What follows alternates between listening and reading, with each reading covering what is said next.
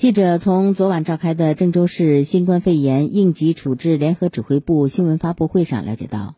目前金水区已有六个中风险区域，分别为未来路、沈庄、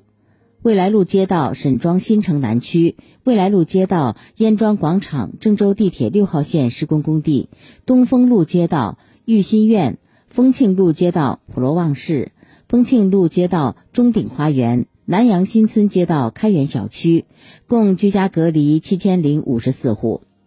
与居民生活密切相关的商超、便利店、农贸市场、医疗机构正常营业，严格执行通风消杀、扫码测温、错峰限流等防控措施。目前，全区五百三十多家零售药店已全部暂停销售发热类药品，市场监管部门全程监管，就地封箱。